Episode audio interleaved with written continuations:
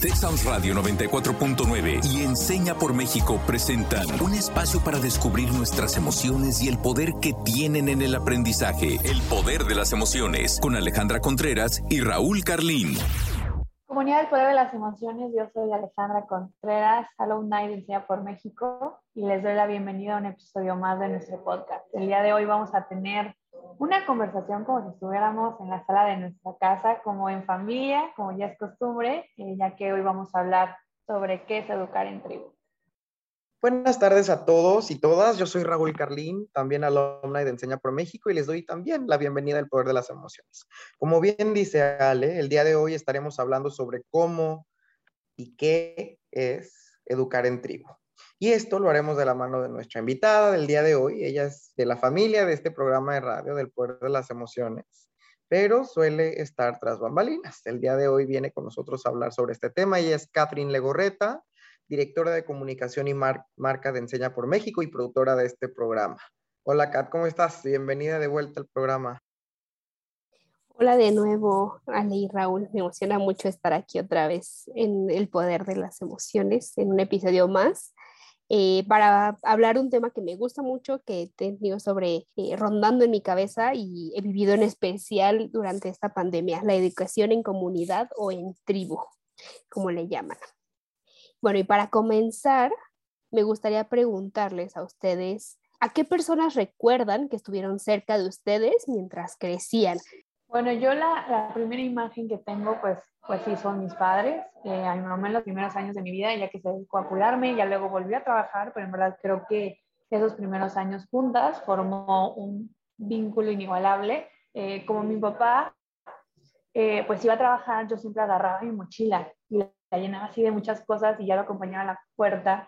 Y a los fines de semana pues íbamos a parques, a acampar, a jugar y a él yo creo que le debo todo, todo mi amor por la naturaleza. Eh, cada uno de ellos desde sus intereses y capacidades pues hicieron todo lo que creían mejor.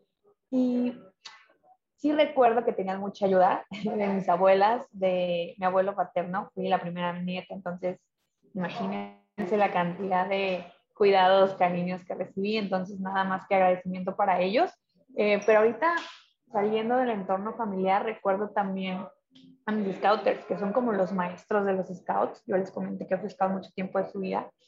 Y ellos formaron una parte muy importante eh, de mi vida. Les comento un poco, los scouts pues es como una educación no, no formal, estás ahí voluntariamente los sábados, entonces que personas adultas destinaran ese tiempo eh, para formar niños y niñas, eh, pues fueron muchos aprendizajes que llevo en mi corazón y que aún hoy estoy en contacto con ellos y les agradezco tantas eh, enseñanzas en temas de liderazgo, trabajo en equipo.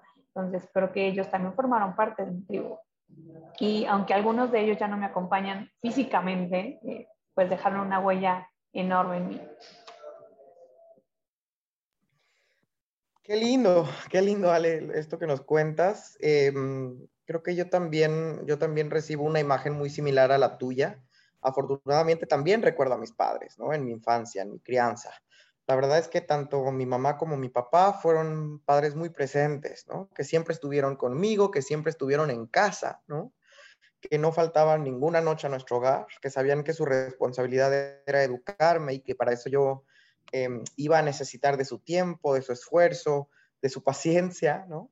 Pero no son, eh, debo decir, eh, eh, las únicas, quizás sí las más importantes, las más cercanas, las más em, relevantes en mi educación, pero definitivamente no las únicas personas que estuvieron cerca de mí durante mi proceso de crecimiento. Recuerdo, y eso es algo que agradezco hasta el día de hoy, ¿no? Contar con una gran red de apoyo. Em, recuerdo al resto de mi familia, mis primos mayores. Yo resulto eh, ser el menor de, de, la familia, sobre todo de mi familia paterna, que era la que tenía, siempre tenido más cerca porque vivimos en el mismo estado. Y yo soy el menor de mi familia. Entonces recuerdo siempre la casa llena de, primos, ¿no? Mis primos mayores, a mis tías, a mis abuelos, como, como les comento, sobre todo los paternos, porque los maternos, si bien los veía cada cierto tiempo, no vivíamos, no vivíamos en la misma ciudad. Em, entonces, por ejemplo, recuerdo que mi abuelo paterno iba a buscarme a la salida del kinder. Del jardín de niños, y me cargaba en sus hombros hasta llegar a su casa y eh, durante el camino cantábamos canciones juntos. ¿No? O por supuesto recuerdo a mi abuelo materno y esta es una de, esta es una historia que les he contado en otras ocasiones, que en una de sus visitas eh, me, me regaló un teclado pequeño y me enseñó la, melodía de una famosa canción eh, mexicana, lo cual fue determinante para que después yo decidiera estudiar música. Entonces, sí veo em, pues destellos importantes de cómo mi educación estuvo mediada por más que tan solo mis, mis papás, ¿no? Pero quiero saber, Kat, ¿cómo, cómo te fue a ti de niña? Pues les cuento primero, muchas gracias por compartir y, a mí, así como Ale, yo era, yo fui la, nieta más grande de la familia paterna, que era la que tenía cerca. La familia materna nunca estuvo cerca, siempre estuvo muy lejos de nosotros. Entonces, si bien siempre ha sido mi familia y siempre les he tenido un cariño muy grande, no fueron parte de mi crecimiento, ¿no? Eran las vacaciones las que pasaba con ellos, pero no eran parte de mi día a día.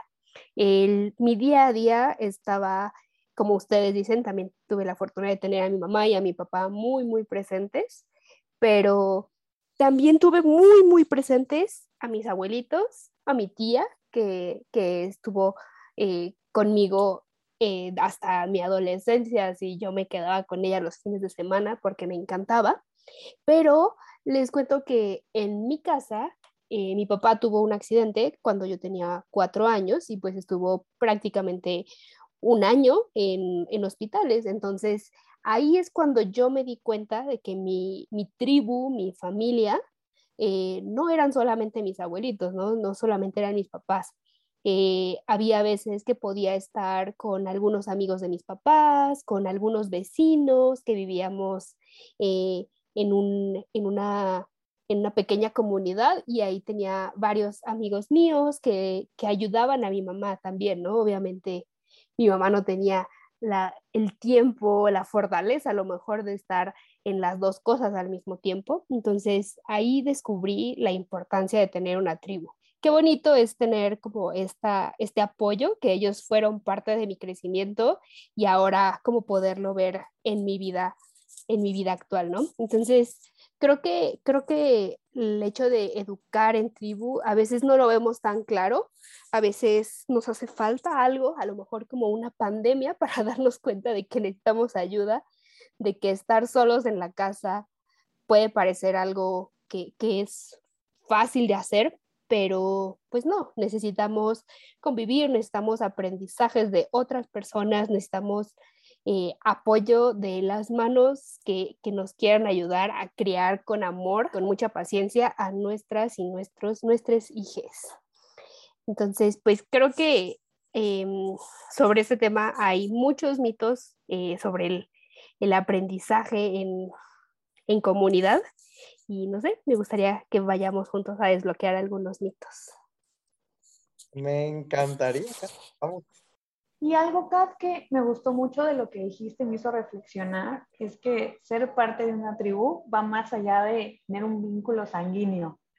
Creo que eso fue muy poderoso, es compartir experiencias, crear conocimientos juntos, responder a nuestras preguntas.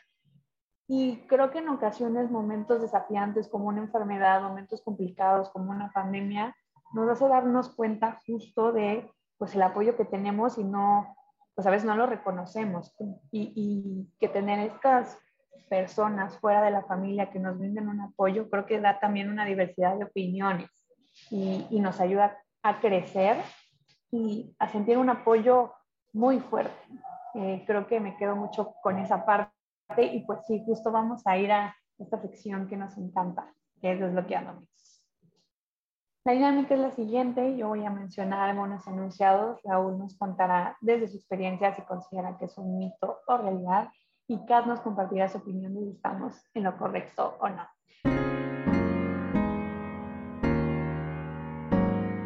La educación es responsabilidad de la mamá y el papá. Eh, sí, o sea, creo que es una realidad si contesto en términos definitivos la pregunta, ¿no? Pues la educación es claro que es responsabilidad de la mamá y el papá eh, cuando los hay, ¿no?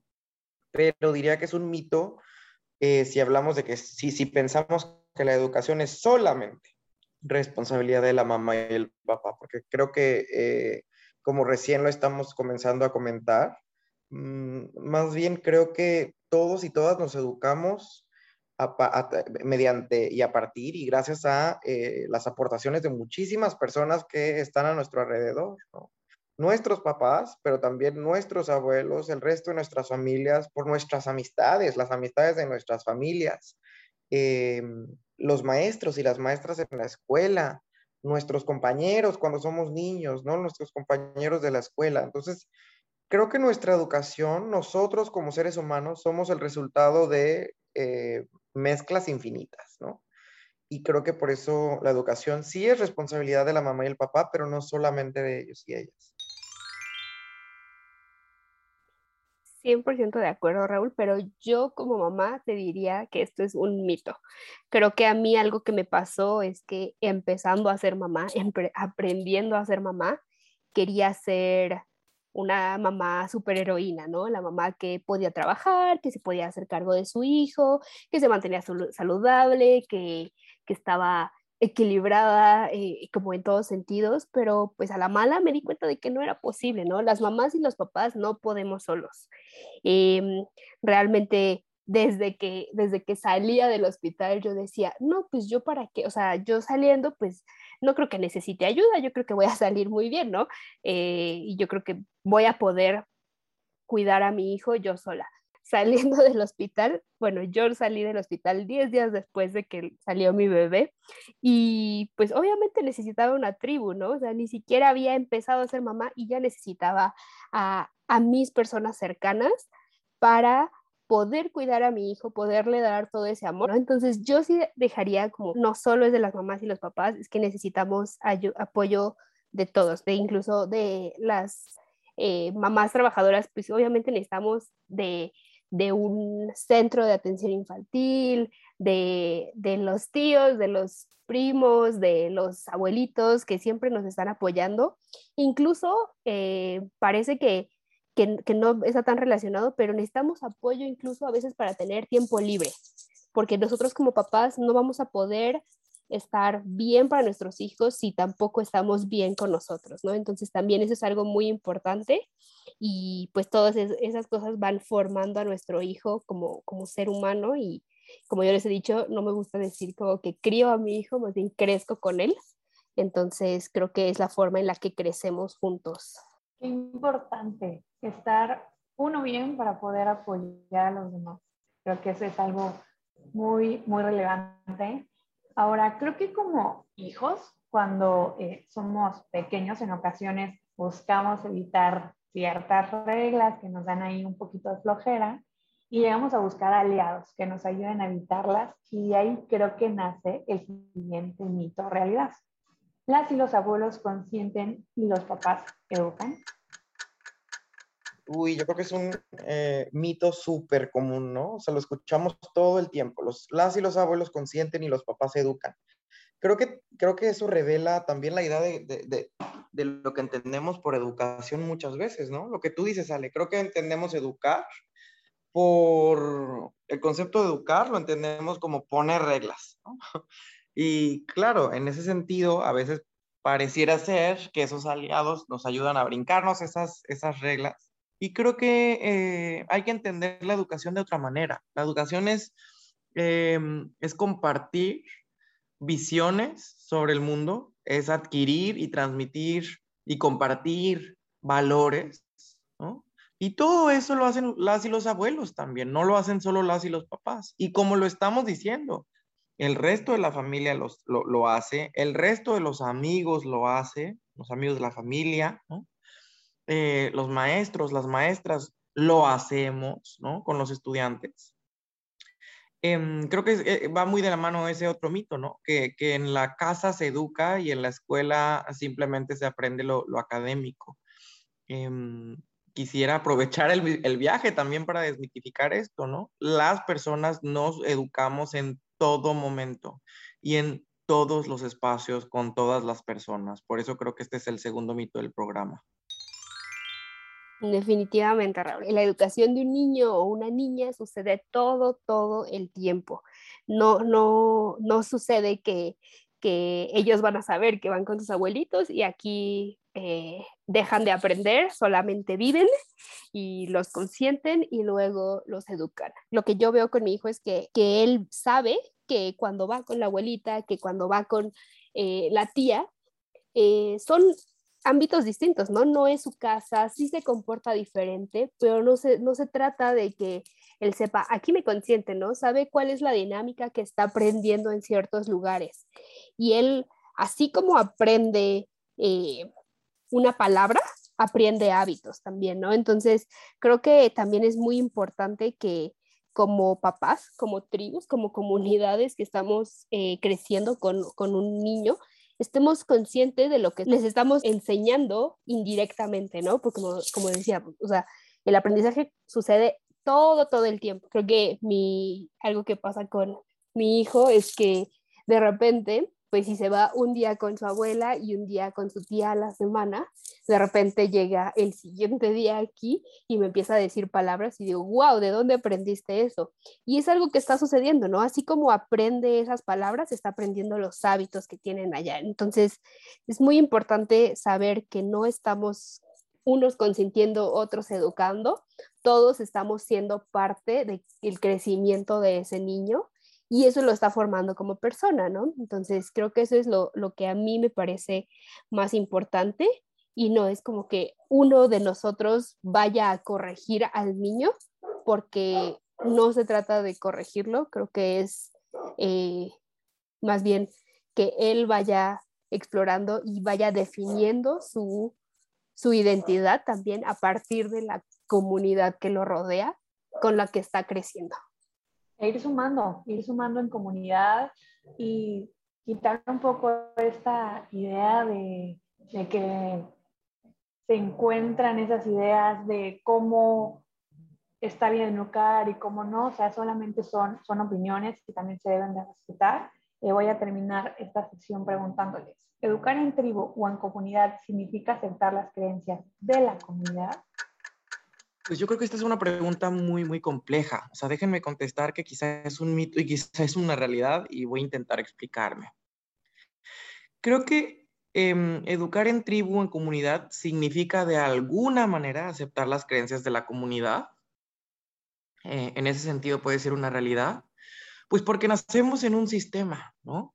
Y estamos atravesados invariablemente, en muchos sentidos, por ciertos valores, ¿no? Que son aprendidos, que muchas veces, eh, como los aprendemos tan de niños, em, cuando comenzamos a tener mucha más eh, conciencia crítica, pues nos, nos, damos cuenta que los tenemos muy interiorizados, ¿no? Y que en ese sentido, pues tampoco es que nos podamos abstraer de la sociedad a la, que, la que, a la que llegamos, ¿no? O sea, nosotros cuando, cuando nacemos, nacemos en un mundo que ya existe, que ya tiene sus propias dinámicas, en tribus, en sociedades que ya tienen sus propios Em, sus, propias escalas de valores, sus propios esquemas eh, éticos, morales, ¿no? Y en ese sentido creo que muchas de las creencias que tenemos como individuos son resultado de las creencias de nuestra comunidad, ¿no? del, del grupo social al que pertenecemos.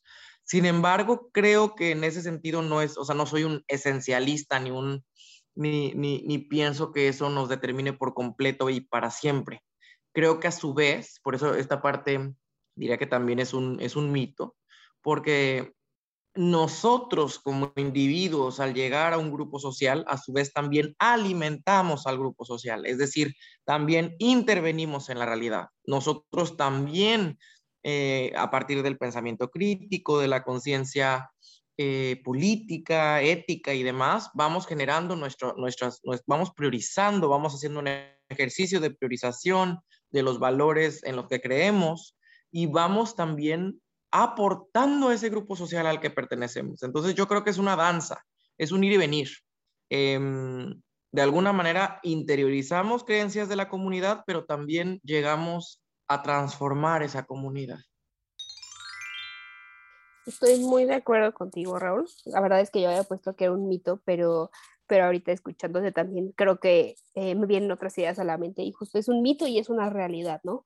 Primero, creo que es una realidad porque así como dices, cuando naces ya es, parte de una, de una sociedad y de una comunidad y, no puedes negarlo, ¿no? Entonces, creo que al mismo tiempo, eh, cuando decides, eh, cuando tienes un hijo con otra persona, estás aceptando lo que la otra persona es también, ¿no?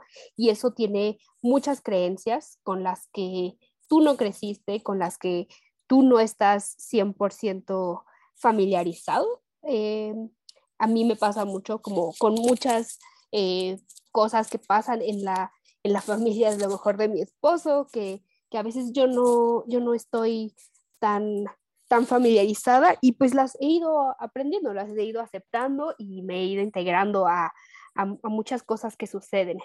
Pero también creo que es un mito, porque si bien eh, la, la, comunidad, tu, tu tribu, eh, te ayuda a, a, a, estar con tu hijo, todavía creo que la forma en la que tú con tu hijo decides que crezcan juntos, eh, todavía cae mucho sobre ti, ¿no? O sea, creo que tienes que tener una muy buena relación con tu tribu, con tu comunidad y se tienen que respetar estas creencias, pero creo que es algo que no, no sucede como autoritariamente, ¿no? También es, una forma en la que tú estás em, integrándote a la comunidad, estás teniendo confianza en decir, lo que, lo que tú quieres para tu hijo, la forma en la que tú crees, ¿no? Creo que, que, tú crees que es mejor para tu hijo crecer. Entonces, es muy, es muy importante que, que se respete y creo que parte de cualquier comunidad es el respeto, la empatía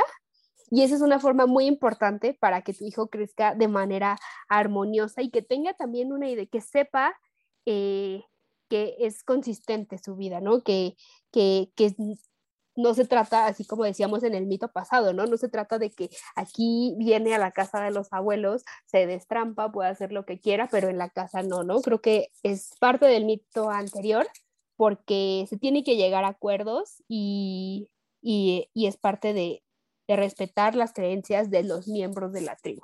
De acuerdo, qué interesante, qué interesante todo esto que hemos abordado hoy.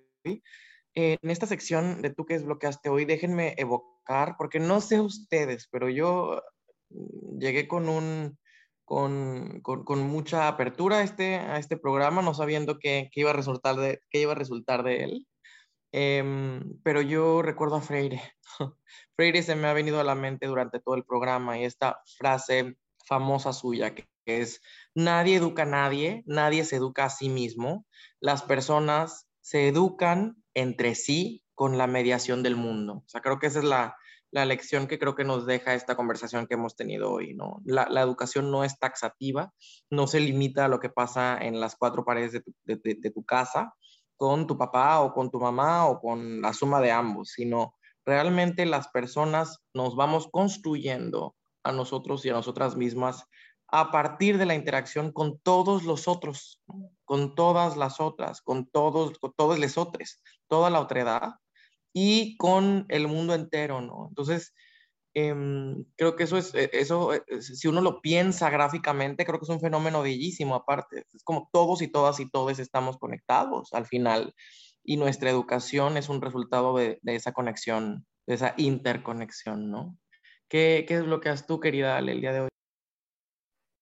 Yo hoy me quedo con que para educar en tribu es necesario identificar las habilidades que tenemos como cuidadores primarios y buscar ayuda en aquellas áreas de oportunidad que se asomen por ahí y no sentir culpa si creemos que necesitamos ayuda. Eh, también creo que eh, en comunidad podemos subsanar eh, estas áreas de oportunidad para brindar el mejor entorno para el desarrollo de nuestros niños y niñas. Creo que al final, pues ellos se van a quedar con la idea de si tuvieron una infancia feliz o triste, más allá de, que su mamá, su papá, sino en general, cómo fue el ambiente. Y, y, pues al final educar en colectivo siempre, siempre es para mejor. Y nada más quiero saber, Kat, ¿tú con qué te quedas del día de hoy? Pues yo hoy, después de platicar aquí con ustedes, creo que me quedo con la idea de que tenemos que educar en colectivo y tenemos que vernos como parte del crecimiento de las niñas y los niños para crear un mundo en donde las niñas y los niños sean parte de él, para realmente tener un mundo que no sea adultocentrista como lo es hoy.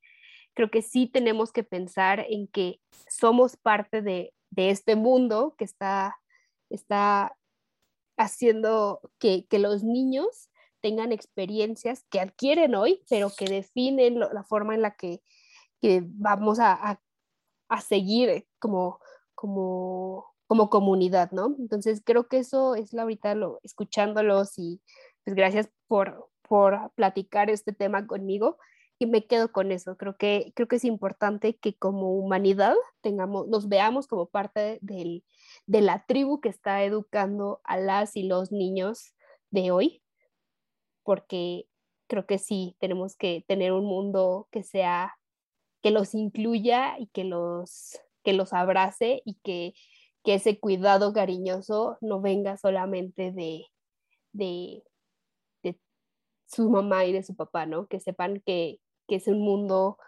para ellos, para ellas. Y sí, creo que eso es con lo que me quedo.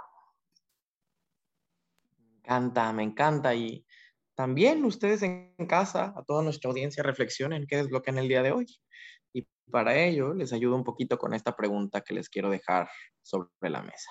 ¿Por qué es importante que nos asumamos como parte de una tribu, no solo como la suma de muchos individuos? Y nuestra frase del día de hoy, que es en realidad un proverbio africano. Se necesita una aldea para criar a un niño. Yo soy Raúl Carlín. Este ha sido un episodio más del Poder de las Emociones. Gracias, Ale. Gracias, Kat. Gracias a todos, a todas, a todos en casa. Hasta la próxima. Yo soy Alejandra Contreras. Gracias por un episodio. Yo soy Cadri Legorreta y muchas gracias por tenerme como invitada el día de hoy. Texas Radio 94.9 FM y Enseña por México presentaron El Poder de las Emociones. Te esperamos en nuestra próxima emisión, el próximo miércoles en punto de las 4 de la tarde.